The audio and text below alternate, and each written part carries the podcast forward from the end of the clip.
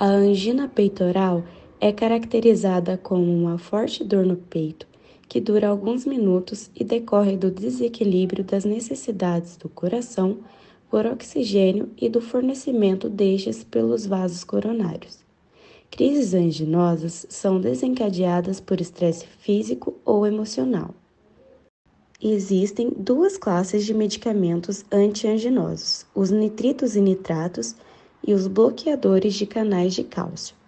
A classe dos nitritos e nitratos tem ação vasodilatadora por meio da liberação de óxido nítrico nos tecidos, atuando em nível vascular.